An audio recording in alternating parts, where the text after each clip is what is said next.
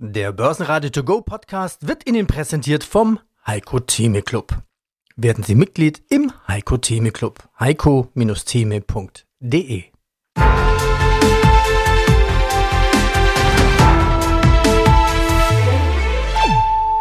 Börsenradio Network AG Marktbericht Der DAX lässt es heute ruhig angehen, während die Fed gegen zu hohe Erwartungen ankämpft. Herzlich willkommen zum Börsenmittwoch, 13. Dezember 2023. Hier spricht Peter Heinrich aus dem Börsenradiostudio zusammen mit meinem Kollegen Andreas Groß. Die Schlusskurse. Zuerst in Frankfurt, der DAX, ja, fast unverändert, minus 0,1 Prozent, 16.766 Punkte. MDAX, minus 0,6 Prozent, 26.427. Und noch in Wien der ATX als Total Return, fast unverändert 7311 Punkte. Guten Tag, meine Damen und Herren. Mein Name ist Christian Henke. Ich bin Senior Market Analyst bei IG Europe in Frankfurt. Schließen wir mit der Chartanalyse von dir ab. Du bist der Experte bei IG, auch für Chartanalysen. Starten wir mit dem DAX. Wie sieht es denn hier derzeit aus? Naja, da sieht man ja im Grunde eigentlich auch schon, wie gesagt, seit Ende Oktober geht es aufwärts für den DAX großartige Unterbrechungen, äh, wir sagen dazu Korrekturen, gab es letztendlich gar nicht. Wenn wir mal eine rote Kerze, und das ist ein Zeichen, dass es mal für den DAX abwärts geht, wenn wir die in dem Chartbild finden, naja, das wurde sofort aufgekauft. Das heißt, Rücksetzer werden zum Einstieg genutzt. Und man muss trotzdem sagen, ich habe auch heute Morgen noch mit einem weiteren Journalisten heute Morgen um 8 Uhr telefoniert. Es ist im Grunde keine Verkaufsbereitschaft letztendlich zu finden. Rücksetzer werden gekauft, weil immer noch sehr viele Anleger und vor allem die institutionellen Anleger auch noch nicht alle auf den Börsenzug aufgesprungen sind. Und ein Schlagwort, Peter, muss ich natürlich auch immer wie jedes Jahr hier bringen, ist natürlich Window Dressing. Das heißt also, die ganz großen Fonds werden natürlich versuchen, in den letzten Wochen, in den letzten Tagen des Börsenjahres hier nochmal ihr, ihre Bilanz aufzuhübschen. Das heißt also, sprich Aktien zu kaufen. Das könnte den DAX, wie gesagt, in Richtung 17.000 erst einmal treiben. Die Lage der Börse und der Wirtschaft des Tages. Heute dreht sich alles um die US-Notenbank-Sitzung am Abend. Der DAX schwankte nur marginal um die 16.800er Marke, da die eigentliche Entscheidung der Fed bereits feststeht. Es wird erwartet, dass die Zinsen unverändert bleiben. Die Spannung steigt jedoch zur Pressekonferenz um 20.30 Uhr, wenn Jerome Powell spricht. Der Markt setzt auf aggressive Zinssenkungen für 2024. Doch diese könnten bei sich verbessernden Finanzierungsbedingungen ausbleiben. Zinssenkungen sollten allerdings auch vor dem Hintergrund einer möglichen Wirtschaftsabschwächung betrachtet werden. Historisch gesehen hat die Fed die Zinsen in Rezessionsphasen stark gesenkt, was zu erheblichen Einbrüchen am Aktienmarkt führte.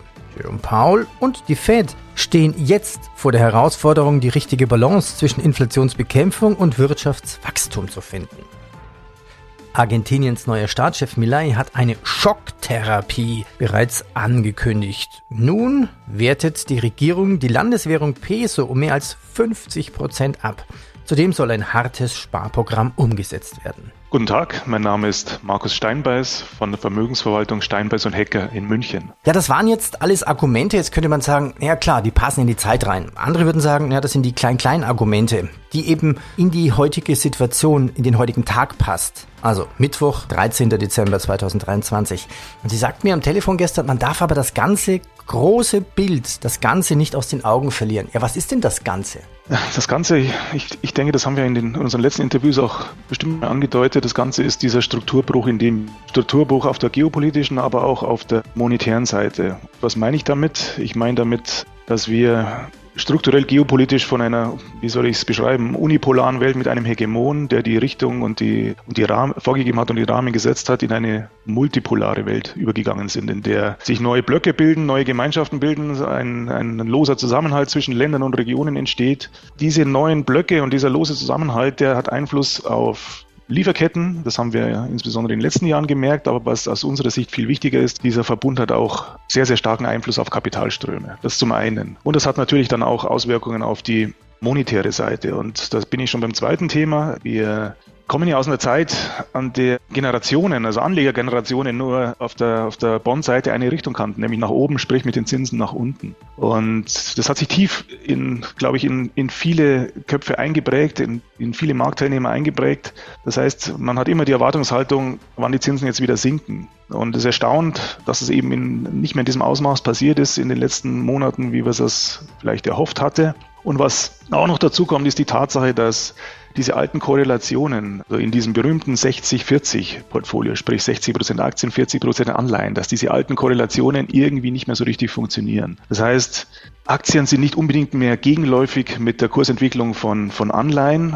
Mit anderen Worten, ich habe ganz große Schwierigkeiten, ein Vermögen diversifiziert zu gestalten. Und das sind Strukturbrüche, ich möchte fast den wichtigsten Strukturbruch, den, den, die Zinsentwicklung benennen, die eine unglaubliche Auswirkung auf Kapitalströme haben und die auch eine unheimliche Auswirkung auf die Bewertung von, von Anlageklassen haben. Und das ist, glaube ich, ein, ein, ein, eine Umgebung, die wir aus den letzten 30, 40, Jahr, 40 Jahren nicht kennen. Und das, da muss sich was drehen in unseren Köpfen, da muss es, dann brauchen wir neue Lösungen und die jetzt nicht als Musterlösung auf den Tisch legen, sondern es ist ein ständiges Abwägen von Chancen und Risiken an den Kapitalmärkten und nur die alten Verhaltensmuster und die alten Korrelationen aus der eigenen Erfahrung hier als, als Wegweiser zu verwenden, ist wahrscheinlich, wird wahrscheinlich der Sache nicht gerecht. Schauen wir uns ein paar Firmenmeldungen an. Die Luftfahrtaktien sind nach den Regierungsplänen unter Druck. Logisch. Die geplante Kerosinabgabe für innerdeutsche Flüge setzt die Aktie von Luftfahrtunternehmen unter Druck. Lufthansa verliert rund 3%, während AIG und Air France ebenfalls nachgeben. BSF an DAX-Spitze dank Hochstufung. Eine Hochstufung durch die UBS treibt die Aktie um 4% nach oben. Analysten erwarten einen Aufschwung im Bereich Basischemikalien. Mein Name ist Kamil Kowalewski und ich bin bei Aventam Head of Investor and Public Relations. Wunderwutzi, der Begriff tauchte auf in Zusammenhang mit der Person von René Belko, ist bei uns durch die Medien gegangen und jeder verwendet es und ich glaube, keiner weiß genau, was damit eigentlich gemeint ist. Aber die bürgerliche Mitte, gehen wir, gehen wir zurück dazu. Zahlen schauen wir uns kurz an. Zum Halbjahr Umsatz geht um ein Viertel zurück. Wie sehr schmerzt das? Der Umsatz von der Aventa AG ist natürlich entsprechend volatil, wenn man sich die Projekte anschaut, wenn man ein größeres Projekt in einem bestimmten Quartal oder im Halbjahr hat, mit mehr Abrechnungen von den Töchtern, dann, dann dürfte das schwanken. Aber grundsätzlich, wenn man sich in das Betriebsergebnis anschaut, sind wir nach wie vor stabil und der Umsatz macht dann nicht wirklich den, wir reden von 937.000 Euro im ersten Halbjahr zu 1,2 Millionen im, im, Halbjahr des Vorjahres. Da ist nicht viel, sage ich mal, Unterschied. Also Umsatz ist in, in der Kategorie nicht die wichtigste äh, Kennzahl. Ergebnis aber, aber auch. Also Halbjahresüberschuss halbiert sich, kommt darauf an, jetzt welche Zahlen man jetzt genau nimmt. Ich habe bisher mhm. aus der Bilanz den Halbjahresüberschuss genommen von 193.000 auf 96.000. Unterm Strich, also Bilanzverlust in dem Fall, ist ein Verlust von 5,6 Millionen, hauptsächlich mhm. allerdings durch einen Verlustvortrag induziert von 5,7 Millionen. Warum? Das war der, im Vorjahr das Bewertungsergebnis über, über alle Projekte, die wir haben aufgrund der, der Zinserhöhungen. Also wir haben die Zinskomponente in den Bewertungen angepasst. Äh, die Projekte grundsätzlich, äh, die anderen Parameter waren stabil und auch von den Wirtschaftsprüfern entsprechend bestätigt worden. Und die Zinskomponente hat natürlich, wir haben eine, eine sehr große Pipeline. Wir sprechen von rund 60 Projekten, die wir haben. Und die haben natürlich eine entsprechende, ein entsprechendes Ergebnis geliefert, was natürlich äh, in Zukunft, wenn sich die Zinsen wieder drehen sollten und auf das hoffen wir in den nächsten zwei Jahren, wird es aus dem Titel entsprechende Zuschreibungen wieder geben. Krisenwährungen, so werden sie immer genannt. Zumindest bei der ersten bin ich mir sicher. Bitte Chartanalysen von dir zu Gold und äh, Bitcoin, ist das eine Krisenwährung? Na, kommen wir erstmal zum äh, Gold, was ja schon seit Jahrhunderten oder Jahrtausenden natürlich ja von den Menschen halt immer halt beliebt ist, wo immer die große Jagd auf das gelbe Edelmetall halt stattfand und auch stattfindet. Naja, die Charttechnik funktioniert beim Goldpreis sehr gut und darum rate ich jedem Zuhörer, sich auch natürlich mal ein Kursbild, einen Chart anzuschauen. Was sehen wir nämlich beim Gold? Wir hatten hier, und das ist noch gar nicht so lange her, das war im März des vergangenen Jahres, Anfang März, hatte der Goldpreis mit 2070 US-Dollar je Feinunze ein neues Rekordhoch markiert. So, und dann kam erstmal die saure Gurkenzeit, es ging abwärts, dann erst wieder so im Jahr 2023 aufwärts und da hatten wir mit 2082 ein neues Rekordhoch. Aber leider Gottes nicht auf Schlusskursbasis. Aber auch jetzt erst vor kurzem, das war Anfang Dezember, nämlich am 4.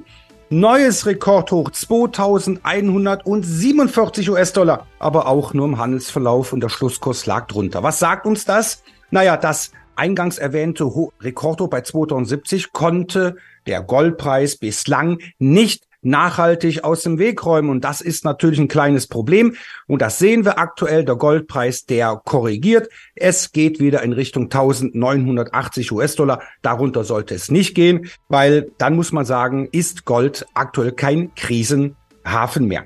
RWE gewinnt Windparkprojekt in Japan. RWE wird einen 684 Megawatt Windpark vor der japanischen Westküste bauen. Bis etwa 2029 soll es abgeschlossen sein. Die Beschwerden über die Post bleiben hoch. Die Bundesnetzagentur verzeichnet weiterhin hohe Beschwerdezahlen gegenüber der Deutschen Post, die sich auf einem ähnlichen Niveau wie im Vorjahr bewegt. Wie groß schätzen Sie das Risiko eines Crashes ein? Also ähnlich groß, wie wir schon mal erlebt haben, 2007, 8, 9? Das schätze ich in den nächsten Jahren für relativ hoch ein, das Risiko. Wir leben in schweren Zyklen und diese Zyklen werden aggressiver, die werden schneller, die Amplituden werden größer und die Wellen, die wir jetzt auf der Inflationsseite gesehen haben, das waren schon markant. Also ist ja nicht nur bei den Konsumentenpreisen, sie waren ja viel markanter bei den Produzentenpreisen von der Ausprägung her. Und eigentlich durchlaufen, um nochmal auf das Inflationsbild zurückzukommen, eine Wellen, eine Wellensituation, die so ungewöhnlich war, die man in den 1950er Jahren in den USA beobachten konnte, die man in den 70er Jahren beobachten konnte, die man in weiten Teilen der Inflationsperioden beobachten konnte. Das heißt, Inflationsphasen verlaufen in schweren Zyklen. Wir haben jetzt die erste Welle, wenn Sie so wollen, überstanden mit den Hochpunkten im Oktober letzten Jahres mit zwischen 9 und 10 Prozent, je nachdem, wo Sie hingucken, in der, in der Konsumpreisinflation. Und jetzt beginnt oder hat eine disinflationäre Phase begonnen. Da sind natürlich, die spielen die Zinserhöhungen oder die Geldpolitik im Ganzen eine Rolle. Da spielen natürlich vor allen Dingen auch Basiseffekte eine Rolle. Und so ist es nicht ungewöhnlich in Inflationsphasen, dass sich die, die Raten zurückbilden und die können sogar ins Negative zurückfallen, wie wir das in der Historie sehen. Das heißt, uns würde es auch nicht wundern, wenn wir vor dem Hintergrund der Verschuldungssituation, die wir weltweit haben und vor dem Hintergrund dieser aggressiven Zinserhöhungspolitik in ein deflationäres Fahrwasser geraten und das nur temporär wirkt, weil die Notenbanken dann dagegen arbeiten, aber das steht im Raum. Das heißt, dieses Over-Tightening-Problem, dass die Notenbanken schon viel zu weit gegangen sind für diese Situation, das möchte ich nicht verneinen und das ist, spielt sogar im Hinterkopf bei uns in der Strategie eine Rolle. Das heißt, wir müssen viele Augen drauf haben, wie sich jetzt einzelne Daten in den nächsten Wochen und Monaten entwickeln. Aus meiner Sicht besteht eher die Gefahr, dass sich die Konjunktur weltweit deutlich abkühlt und die Zinsen dann noch massiv nach unten kommen werden, als die Gefahr, dass wir jetzt einen relativ schnellen Turnaround in der Konjunktur kriegen und konjunkturellen starken dynamischen Aufschwung erleben. Das erwarte ich für das erste Halbjahr im nächsten Jahr ehrlich gesagt nicht. Continental eröffnet neue Konzernzentrale. Conti hat seine neue Zentrale in Hannover eröffnet. Ein Projekt im Wert von über 100 Millionen Euro. Audi reduziert Zeitarbeiter in Neckars-Ulm. Audi muss sich aufgrund aktueller sogenannter Herausforderungen von seinem Großteil der Zeitarbeiter in Neckars-Ulm trennen. Jessica Schwarzer ist mein Name. Ich bin leidenschaftliche Börsianerin und dieses Hobby, diese Leidenschaft habe ich zu meinem Beruf gemacht als Finanzjournalistin und Buchautorin. Jessica, es ist ja die Zeit vor der Staatenzeit, wie man so schön sagt. Ne? Und das ist auch gleichzeitig die Zeit, der Rück- und der Ausblicke. Wir werden das tun, wir werden das gemeinsam tun und dann gewissermaßen als Bonustrack auch die Zeit dazwischen in den Fokus nehmen. Also zwischen den Jahren sozusagen als kleiner Teaser auf das, was ich mit dir vorhab. Zunächst einmal ganz breit gefasst. 2023, war das ein gutes Aktienjahr für dich? Also ich glaube, wer breit gestreut investiert hat, der hat ein super gutes Aktienjahr gehabt. Ähm, der DAX hat ja mittlerweile fast 20 Prozent zugelegt, auch andere Märkte sehr, sehr stark. Im Plus, ich denke, es war ein sensationelles Aktienjahr, viel sensationeller, als man vielleicht erwartet hatte. Wir erinnern uns ja noch dieser gigantische Jahresauftakt, der beste seit, ich weiß es nicht mehr, 20 Jahren, 30 Jahren. Dann ruckelte es ein bisschen und jetzt diese bombastische Jahresendrallye. Ja, es war ein sensationelles Aktienjahr. Und auf der anderen Seite, worüber hast du dich geärgert oder was hat dich enttäuscht? Oh, ich, meine Lieblingsaktie hat irgendwann im Laufe des Jahres die 1000 Prozent geschafft und jetzt läuft Luxus gar nicht mehr an der Börse und haben Rücksetzer. Das ist ja die Louis Vuitton-Aktie, ich darf das glaube ich sagen die ich ja schon seit fast 20 Jahren im Depot habe. Das war so meine große Enttäuschung. Erst habe ich mich tierisch gefreut, dass ich endlich die 1000% Kursgewinn habe und jetzt sind es halt nur noch, ich habe gar nicht mehr hingeguckt, 900% oder sowas. Es ist immer noch gigantisch. Aber das war schon ein ziemlicher Rücksetzer. Ja, also ich erspare mir jetzt irgendwelche Bemerkungen hinsichtlich Frauen, die nie zufrieden sind, ja. 1000 Prozent und dann nur noch 900 Prozent. Und äh, ist, ist das so eine Sache, dass man sagt, Mensch, was schmerzt eigentlich einen als Anleger am meisten? So Gewinne, die man dann nicht realisiert hat und ärgert sich, oh, jetzt sind wir wieder runtergefallen. Mhm. Eigentlich wäre es doch geschickter zu sagen, jetzt passt mal auf, äh, wie, wo sind wir denn eingestiegen, wohin haben wir uns entwickelt und freuen uns bald darüber. Psychologie an den Börsen. Ja, genau. Im Chor Börsenpsychologie. Wir setzen halt Anker und diese Anker im Gehirn quasi, die setzen wir häufig bei Einstiegskursen. Die setzen wir aber auch bei Rekorden. Und ich habe meinen scheinbar bei diesen 1000 Prozent Kursgewinn gesetzt. Ja, und dann fühlt sich ein Rücksetzer eben ganz fürchterlich an, obwohl man natürlich eigentlich immer noch sowas von satt im Plus ist. Ja, Börsenpsychologie. Ein lohnendes Thema, sich damit mal auseinanderzusetzen. Man lernt viel über sich selber. Ja, Börsenpsychologie. Dann legen Sie sich doch mal kurz auf die Couch, äh, Jessica Schwarzer, entspannen Sie sich und sagen mir, was lernen Sie aus diesem Fehler? War es denn eigentlich ein Fehler, wenn man sagt, mein Gott, ich habe jetzt eine Aktie, ist meine Lieblingsaktie, die läuft halt und ab und zu läuft sie immer rückwärts? Das ist kein Fehler und ich will die auch langfristig behalten. Aber man freut sich natürlich dann das erste Mal so ein 1000 Prozenter im Depot zu haben. Und wenn es dann wieder in die andere Richtung geht, das ist natürlich äh, schade. Aber ich glaube weiter an diese Aktie und nein, ein Fehler war das nicht. Die Passagierzahlen in Frankfurt steigen. Der Frankfurter Flughafen verzeichnet eine weitere Erholung im Passagierverkehr, aber immer noch unter dem Niveau vor der Pandemie. Renault verkauft seine Nissan-Anteile. Renault hat einen geringeren Verlust beim Verkauf von Nissan-Anteilen als ursprünglich erwartet doch verzeichnen können. Deine Chartanalyse für den US-Markt nehmen wir den S&P 500? Da muss man ganz einfach sagen, was wir jetzt, das hatten wir auch schon im vergangenen Jahr schon mal gesehen. Wir sehen aktuell so eine kleine Underperformance, wie wir so schön sagen, der Wall Street gegenüber den europäischen Börsen. Underperformance bedeutet also S&P, Dow, die hinken so ein bisschen DAX und Co. hinterher. Naja, wobei jetzt kommt auch an der Wall Street Zinsoptimismus aus. Naja, aber letztendlich was äh, der DAX schon dem S&P schon vorweggenommen hat, sind neue Allzeithochs. Und das könnte der S&P versuchen. Vielmehr glaube ich sogar, dass vielleicht Ende dieses Jahres, Anfang nächsten Jahres auch wieder die amerikanischen Aktien in den Fokus rücken und das, weil ganz einfach die Märkte S&P und Dow hier, aber auch der Nasdaq noch ein wenig Nachholpotenzial haben, weil ganz einfach die europäischen Börsen wie an der Schnur gezogen gestiegen sind und da kann es natürlich schnell zu ja Umschichtungen kommen von europäischen in amerikanische Aktien. Christian Eichlehner. Ich bin seit 2003 am Aktienmarkt tätig, als auch Investor für Immobilien. Aber heute wollen wir ja über Aktien reden und ich habe hier äh, zwei Wikifolios mitgebracht, über die wir heute sprechen. Ja, und aus dem Börsenratestudio grüßt Peter Heinrich. Grüß dich, Christian. Servus.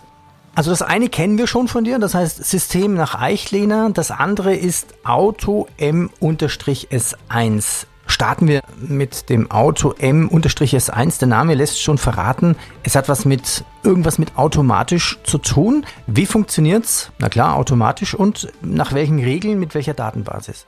Ja, Autom S1 ist ein automatisiert bewirtschaftetes Wikifolio. Das ist eine Verbindung von Wikifolio mit TraderFox. Im TraderFox kann man ein sogenanntes Systemfolio erstellen und dieses Systemfolio kann man auch, dort kann man bestimmte Regeln definieren, wonach das Wikifolio erstellt wird, beziehungsweise das Portfolio, also die, die Aktien, die im Portfolio sind, ausgesucht werden. In Ab diesem Fall ist es so, ja, möchtest du was fragen? Ja, ja, fand ich spannend. Ich wusste gar nicht, dass man sein Wikifolio mit irgendeiner API verbinden kann. Wie funktioniert denn das? Genau. Ja, es gibt eine Datenverbindung über API, so wie du das richtig sagst. Muss man Wikifolio ein Mail schreiben und sagen, welches Wikifolio will man da verbinden.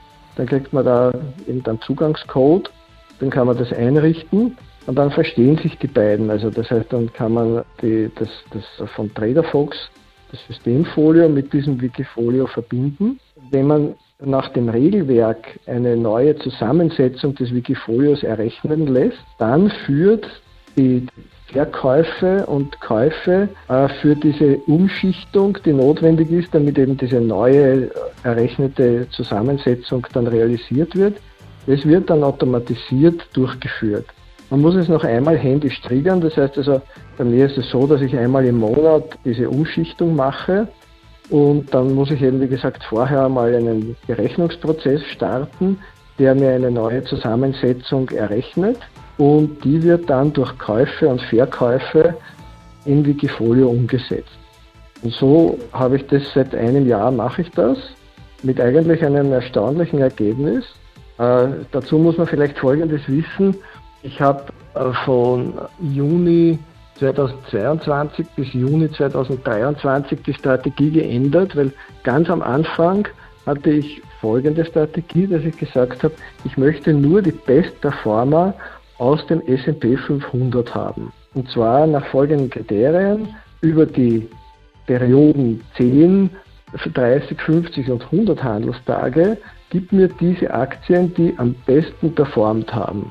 Daraus entsteht dann eine Rangliste von, das kann man auch sich aussuchen, wie viele. Also in dem Fall habe ich gewählt 10 Aktien, also die 10 bestperformendsten Aktien des S&P 500 über diese Perioden, die ich gesagt habe.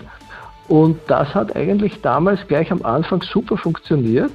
Und dann haben wir gedacht, okay, ich probiere mal eine andere Strategie, ich drehe es um. Ich kaufe immer die billigsten Aktien, sprich also die schlecht performendsten. Und das hat dann eigentlich gar nicht funktioniert, worauf ich dann im Juni 23 das Ganze wieder umgedreht habe. Seit der Zeit gibt es wieder eine schöne Outperformance, sogar des Nasdaq, obwohl eigentlich die Aktien aus dem S&P 500 sind, also eher die Trägerin, wenn man so will.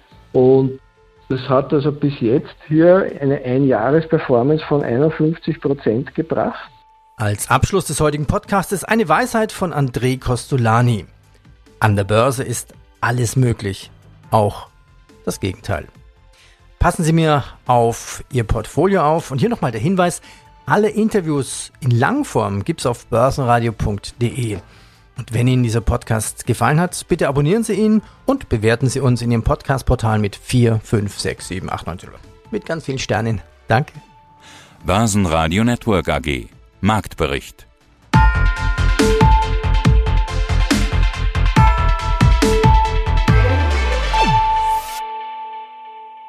Das Börsenradio Nummer 1. Börsenradio Network AG.